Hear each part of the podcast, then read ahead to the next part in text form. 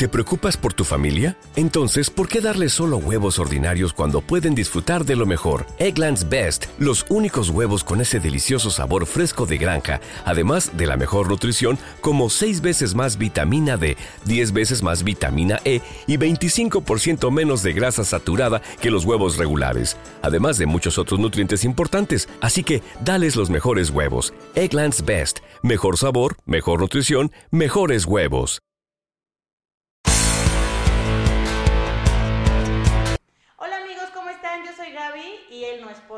Y como cada semana nos vamos a terapear de finanzas. El día de hoy vamos a platicar de qué es y cómo construir nuestro fondo de emergencias y para eso tenemos este súper invitado aquí al lado de nosotros que es Cuitláhuac López. ¿Cómo estás amigo? Muy bien Gaby, muchas gracias. La verdad es que contento por la invitación y sobre todo por platicar de este tema que ahorita se vuelve muy importante, hace toda la diferencia ¿no? en, en esta crisis que estamos viviendo. Exactamente, y primero les quiero presentar a este muchachón que pues de entrada es un amigo de muchos años muy querido de, de Gal Asesores y pues ya como experiencia es actuario de profesión y tiene más de 10 años trabajando en el sector financiero. Entonces, pues medio ahí creo que sí le entiende a eso de los números, espero por favor que sí le entiendas algo, algo habrá aprendido. ya casi entiendo. ya casi empieza a entender. Eh, actualmente él se dedica a coachar o desarrollar personas que quieran dedicarse a asesorar en seguros, literal ser agente de seguros. Entonces, pues si alguno de ustedes tiene ganas de emprender este, pues esta aventura que es asesorar gente, pueden acercarse a Cuitláhuac, les vamos a poner los números aquí para que lo contacten si les interesa. Pero bueno, pues vamos a empezar con este tema súper de moda. Ay, no es cierto, no es cierto, amigos, no es de moda. Súper importante y que siempre es importante, pero hoy estamos viendo las consecuencias de no tener un fondo de emergencias. Y a mí me gustaría primero empezar que, que, el experto aquí nos platique, aunque suene muy obvio, ¿qué es una emergencia? O sea, ¿qué puedo decir yo? Necesito ahorrar para esto que es una emergencia. Pues mira, Gaby, yo creo que aquí lo, lo importante es no, decías algo que, que, está de moda o algo que, que, es obvio. Yo creo que es uno de los principales riesgos a veces que tenemos de, de obviar las cosas, ¿no? De, de, ver que algo es trivial y no le hacemos el, el, caso suficiente. Y qué bueno que empiezas con esto de qué es una emergencia. Eh, yo resaltaría tres características de, de, los eventos que hacen que se conviertan en emergencia. Y estas tres características es que sea inesperada, que sea necesaria y que sea urgente. ¿Qué significa que sea inesperada? Pues que no, no lo veíamos venir, ¿no? Que, no está, que no está presupuestado de alguna manera. Que sea necesaria quiere decir que, que, es inevitable, que no, que no tenemos eh, la elección o la libertad de decir lo atiendo o no lo atiendo. Y que sea urgente, pues significa que lo tienes que atender hoy. No puedes decir, este, pues lo dejo para diciembre, lo dejo para dentro de un año, o lo dejo para cuando tenga X edad, ¿no? Se tiene que atender el día de hoy. Entonces, eh, yo creo que serían esas tres, esas tres características, inesperada, necesaria y urgente. Entonces, eh, digamos que estamos hablando de un rango muy grande de emergencias, porque yo ahorita que estabas este, comentando las características diría, bueno, pues, pues que se me ponche una llanta, cumple esas tres, pero también que se me muera a lo mejor un familiar, cumple esas tres, o que yo misma me enferme, podría, de, digo, por una gripa no tal vez, pero a lo mejor ya por una enfermedad más grande, pues también cumpliría con esa característica de emergencia, ¿no? Sin duda sin duda es, es, esto que está diciendo es muy, muy importante porque el espectro es, es muy amplio ¿no? de estos eventos que causan, que causan emergencias. ¿no? Eh, yo lo clasificaría en, en, emergencias de nivel bajo, de nivel medio y de nivel alto. Como, como bien lo comentas, estas emergencias de nivel, de nivel bajo, pues tal vez es que, que se te estrelle el, la pantalla de tu celular, ¿no? Y más hoy en día que casi el celular es toda una oficina. Es nuestro hijo, nuestro, es una parte de nosotros. Exactamente. Entonces, sin duda se vuelve una emergencia.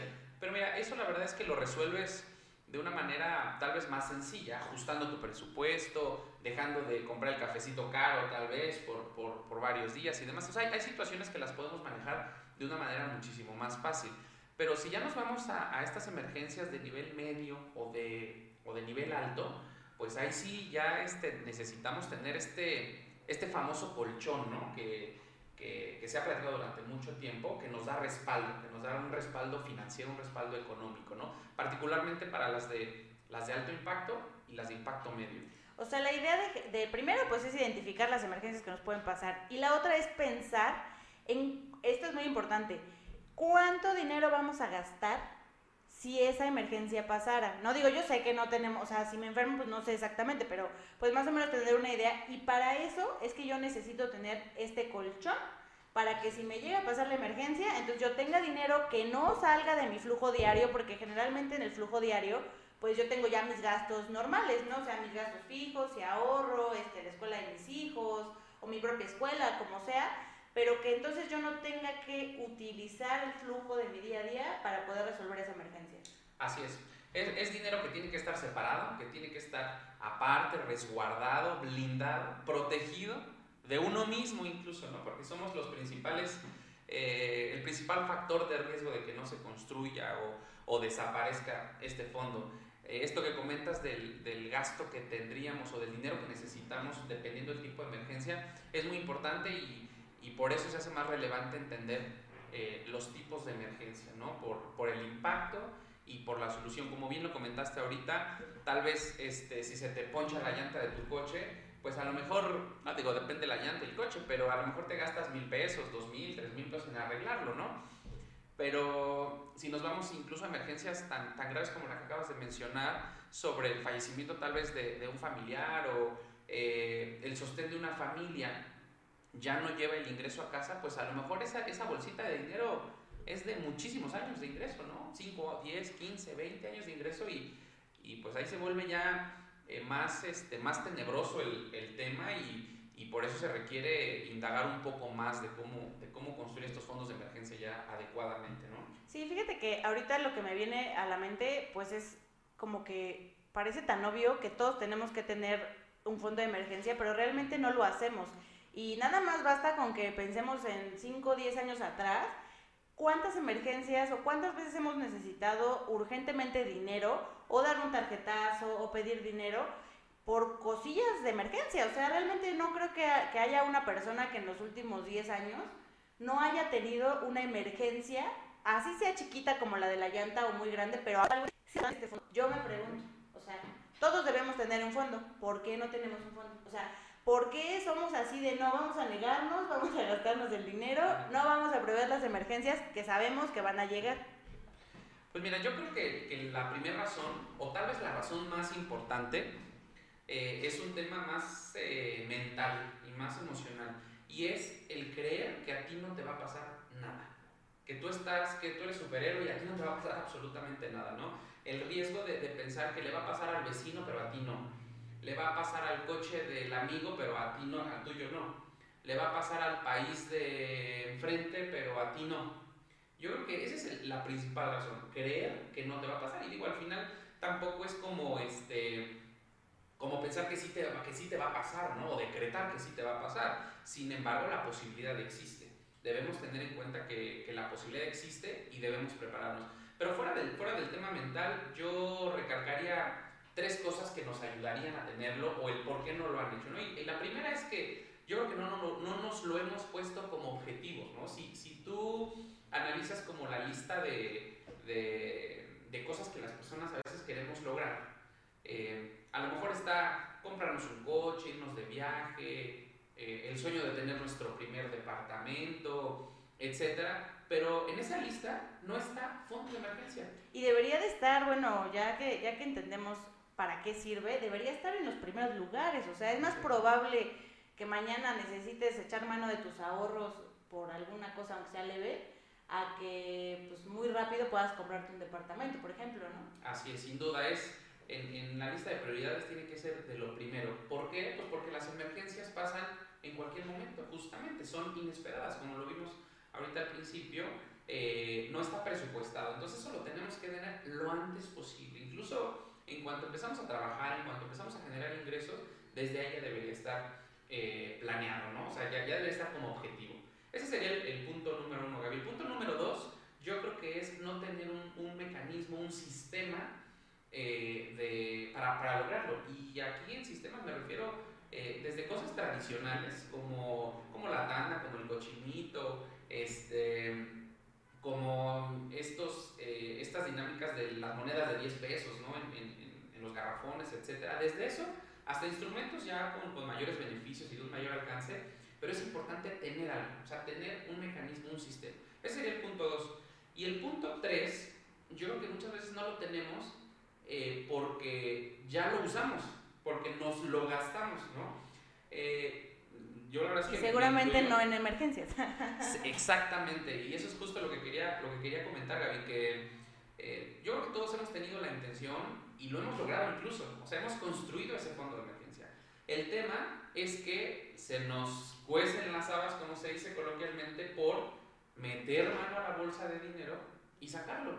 Y al final es un, es un colchón que está subiendo y bajando, subiendo y bajando, o desapareciendo incluso y por, por largos periodos de tiempo, pues esa bolsa está vacía. Entonces, yo creo que es la tercera razón, que sí lo tenemos, pero hacemos que se vaya y no por emergencias. Entonces, aquí es recordar, este, amigos, las tres características de un evento, o sea, las tres características que debe cumplir un evento para que, para que tengamos permiso de meter mano ahí, es que sea inesperada, que sea necesaria y que sea urgente. Si no se cumple eso, no se vale.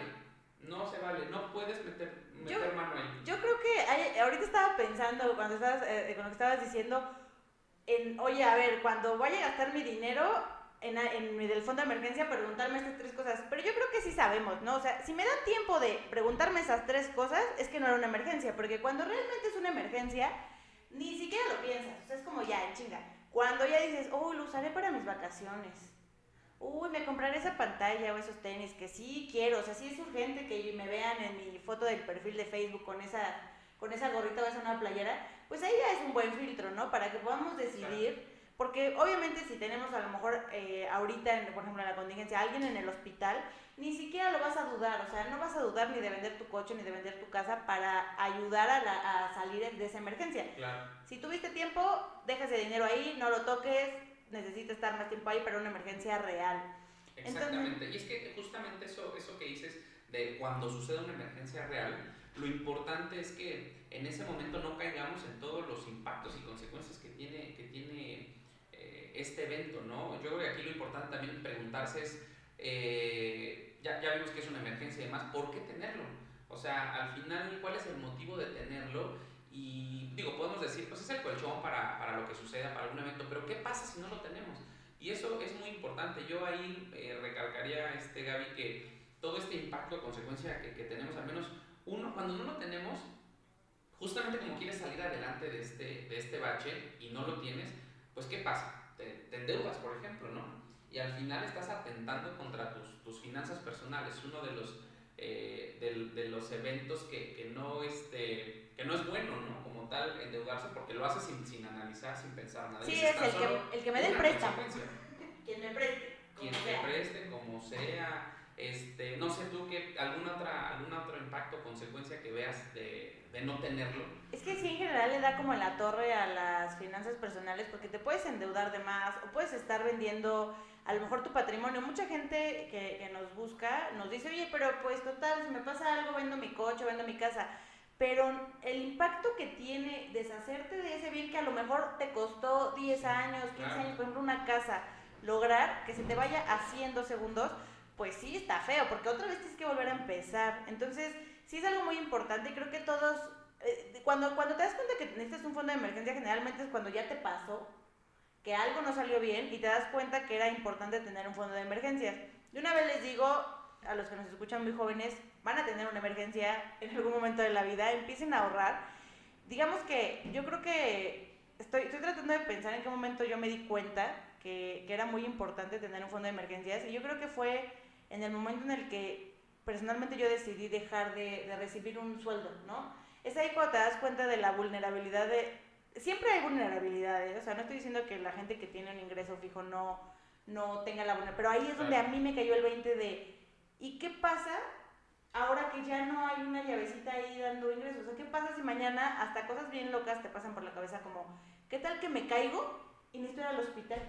O sea, así sea por una, que se me rompe un brazo, pues de menos de 10 mil pesos no iba a pasar, ¿no? Entonces, pues yo tuve ese punto, no sé si tú tengas alguna, algún momento de tu vida que, que ya hayas dicho, no manches, o sea, sí, de verdad, eso era una emergencia. O sea, ahí me di cuenta que, que pues comprarme mi iPhone no era una emergencia.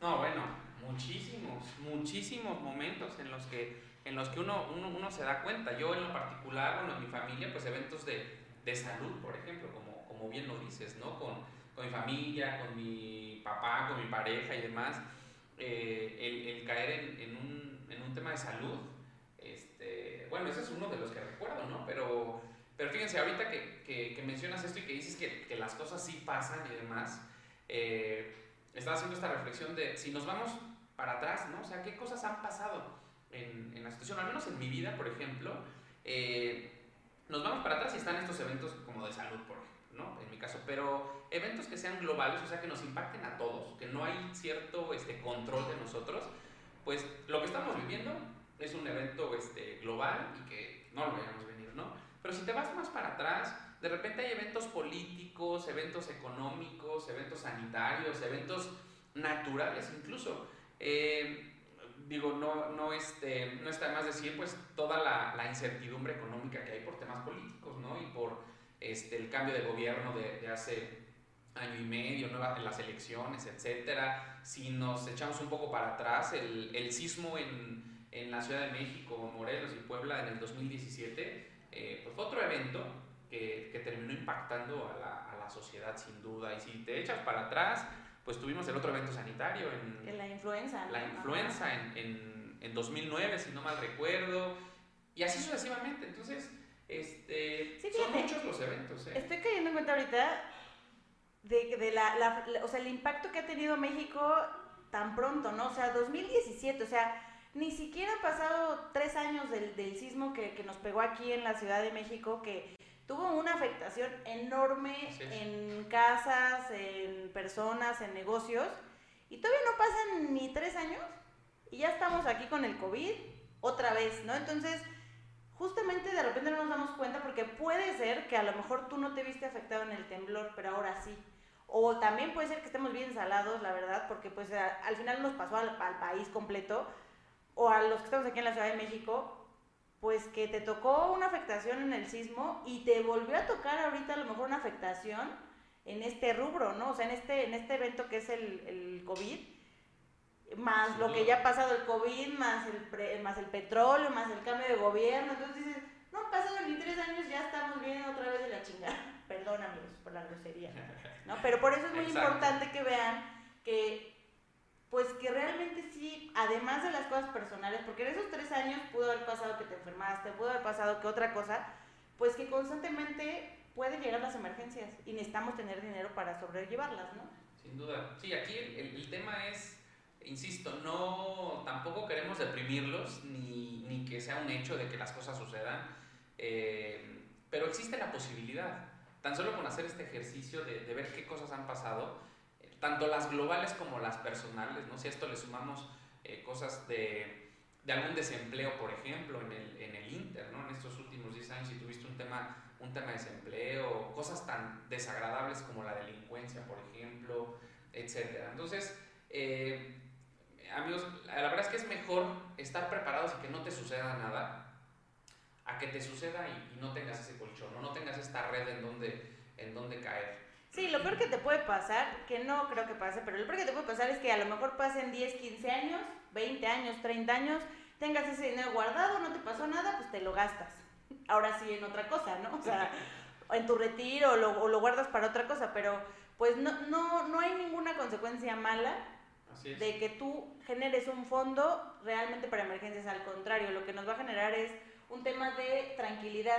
Por lo que, pues, ¿quién debe tener un fondo de emergencia? Todos, amigos. Todos debemos empezar a construir. Si ya lo tienen, pues sigan echando ahí dinerito. Si no lo tienen, empiecen con su fondo de emergencias. Ahora, aquí viene la pregunta del millón. Siempre en finanzas personales, pues se habla mucho de un porcentaje de ahorro, ¿no? Para todos sus objetivos personales. Pero ¿cuánto monto o porcentaje es el que se debe destinar a generar este fondo de emergencia?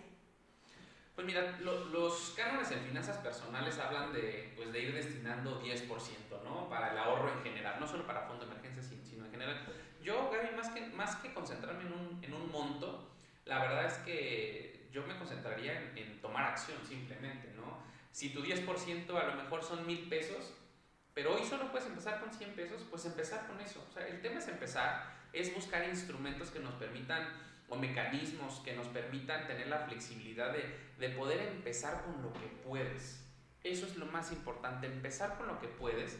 En el, digamos, más, más temprano que tarde va a ser ya un hábito para ti, vas a poder incrementar ese ahorro, eh, vas a poder hacerlo de, una manera más rápida. Entonces, eh, yo la verdad es que les diría, tómense unos minutos a la semana, dedíquenle tiempo a eso, identifiquen cómo están sus, sus finanzas, sus gastos mensuales y empiecen a destinar algo, lo que sea, no tanto en, en, un porcentaje. Evidentemente, lo ideal pues es entre más, entre más aportes mejor porque pues vas a, a, constituir tu fondo pues mucho más rápido y eso te va a dar la tranquilidad, que al final eso es, eso es lo más importante, ¿no?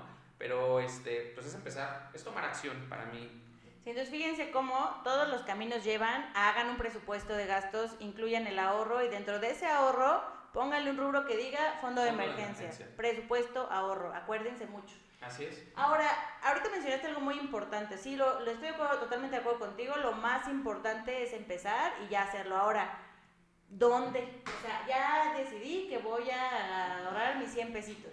¿Dónde los guardo? En mi pantalón, en mi cochinito, ¿en dónde? O sea, ¿tú dónde nos recomiendas poner ese dinero? Bueno, yo, yo creo que, que, de nuevo aquí, tal vez este, sin ser como tan, tan específico, eh, yo creo que hay muchas, muchos, muchos mecanismos. Eh, la experiencia te va, te va ayudando a encontrar el, adecuado. Yo creo que es importante experimentar, probar y empezar con lo que te haga sentir más cómodo. Tal vez si hoy en día es más cómodo el cochinito y después del cochinito ya dice, oye, quiero dar este, un salto a algún instrumento más, más específico, eh, pues hay que hacerlo, ¿no? Yo más, más que donde simplemente recomendaría que, que, tengan cuidado con tres cosas, que es que el lugar en donde lo hagan sea, sea disponible, o sea, que lo puedan tomar, como bien lo dices, que, que no me tarde muchos días en poder usar el dinero, sino que lo tenga a la mano. Lo segundo es que tenga como esta flexibilidad de que me permita empezar con lo que puedo, que me permita irlo incrementando, que me, que me permita también, por ejemplo, este, si en algún mes o durante un periodo tal vez no puedo dar la misma aportación que venía dando, pues tal vez hacerlo más chico de más. Y lo tercero, pues es que busquen que su dinero eh, pues vaya creciendo también, ¿no? Si ya estamos haciendo este esfuerzo de, de, ahorrar y de que se empiece a construir, pues si logramos tenerlo en algún lado donde haya un rendimiento, pues ideal. Y, y de aquí, pues, eh, digamos, eh, recomendaciones concretas, pues podría ser en, en, CETES también, eh, en alguna cuenta de banco, garantizando que nos dé algún, algún rendimiento. Y los seguros también, o sea, los instrumentos basados en seguros también te permiten construir un fondo de emergencia, ¿no? Y, y sobre todo hacerlo en una institución que te dé, eh, pues, tranquilidad y certeza, ¿no? Sí, de que mañana no va a desaparecer tu dinero, porque miren, todos sabemos aquí que México es un país de tandas, ya lo hemos platicado, pero la tanda, por más que te caiga muy bien la señora de la tanda, tiene su riesgo. Claro. Que desaparezca tu dinero, que la señora fallezca, por ejemplo, y tú confiabas en ella, pero ya no en los que se quedan a cargo de la tanda, ¿no? Entonces, yo agregaría dos cosas importantes a lo que mencionas, que a mí me han servido personalmente. Una es que también el, el ahorrar en una institución te ayuda a que solito puedas eh, direccionar esos cargos, porque a veces lo que resulta complicado es que ya vi aquí mis 10 pesos en la mano, pues mejor me los gasto. Pero si me los quitan como me hacen el cargo a lo mejor de mi Netflix, de mi eso, y entonces ya directamente en automático hay un ahorro destinado a mi tarjeta o a mi cuenta para ese ahorro, uh -huh. va a ayudar a que no sea tan pesado. Ya no lo vas a ver, ya cuando tú veas tu cuenta del banco ya ese dinero desapareció. Eso a mí me ha ayudado bastante. Y otra recomendación, que es porque, por lo que eh, Cui menciona CETES como una de las mejores opciones o seguros, es que el fondo de emergencias nosotros no recomendamos que lo tengan en fondos de inversión con nivel de riesgo alto.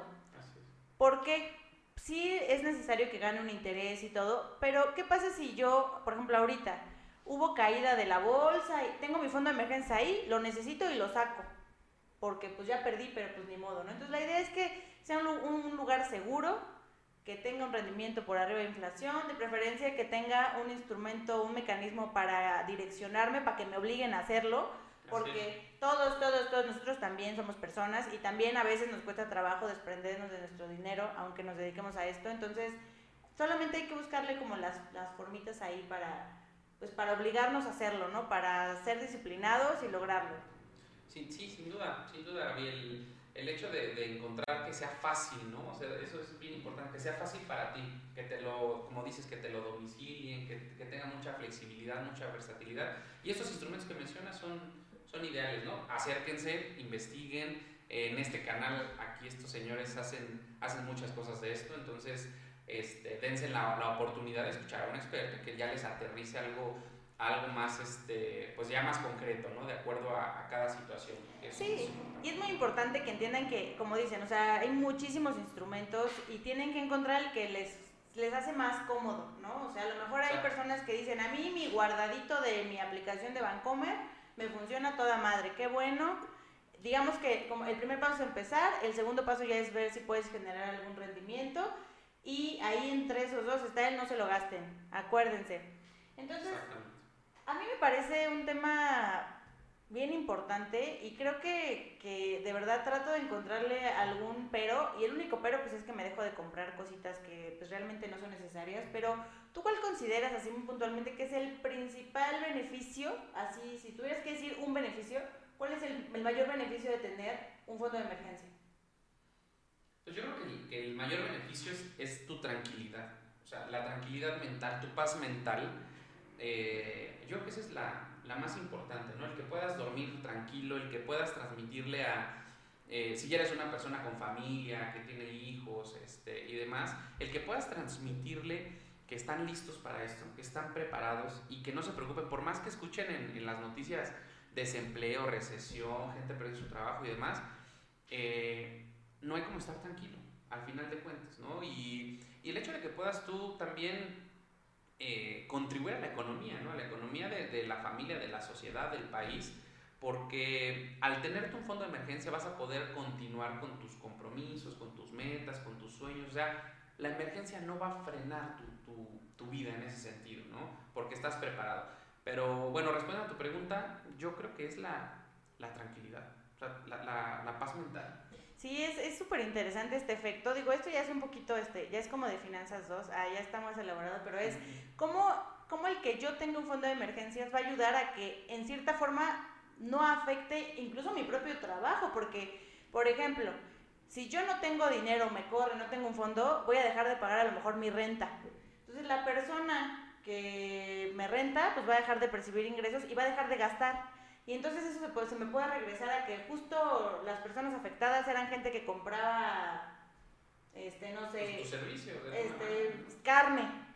Y entonces yo trabajo en esa industria y me quedo sin trabajo. Es muy importante a nivel país como acción social el que todos motivemos, que todos tengamos fondo de emergencia para que en estos casos el país no se vea tan afectado. Hoy en día vemos muchos negocios afectados y pues sí, o sea, sí nos ha pegado a todas las personas de alguna forma, pero claro que se va a ver disminuido el tiempo en el que me voy a ver este, a lo mejor en quiebra o a lo mejor a, a, tomar acciones mientras tenga un fondo como empresa, como persona, ¿no? Es muy importante. Así es, sin duda. Esto aplica para, para personas y, y, empresas, ¿no? Sin duda alguna, las, las, empresas están teniendo un impacto en este momento, la verdad es que considerable porque tienen menos, menos ventas y al final eso implica que tengan menos ingresos. Y si tienen menos ingresos, pues no van a poder pagar los sueldos y eso va a repercutir en desempleo y demás. Entonces, eh, para todos aplica, nadie, nadie se salva del fondo de emergencia y, yo creo que aquí este, remataría Gaby con, con que tengamos la conciencia que nadie va a construir un fondo de emergencia por nosotros. Eh, eso lo tenemos que hacer eh, de manera individual, tenemos que estar preparados. ¿Qué mejor que a lo mejor con, con políticas eh, del gobierno y demás, eh, algo, algo se haga, ¿no? Algo, algo ayude, sume. Algo sume.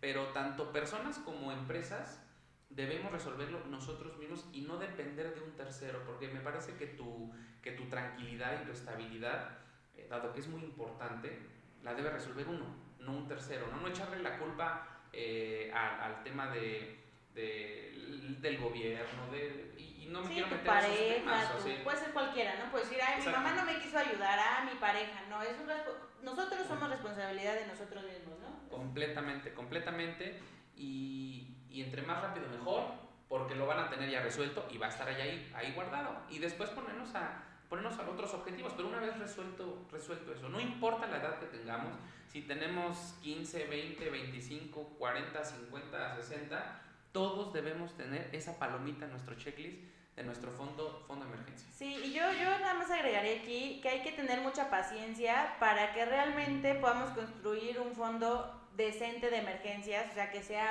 realmente útil. Y para eso, pues les, yo les recomiendo que no volteen a ver su fondo de emergencias hasta cierto tiempo de maduración del fondo, porque no sirve de nada. A lo mejor yo empecé mi fondo en enero, entonces ya ahorré mis 100 pesitos en enero, en febrero, en marzo, en abril y en mayo.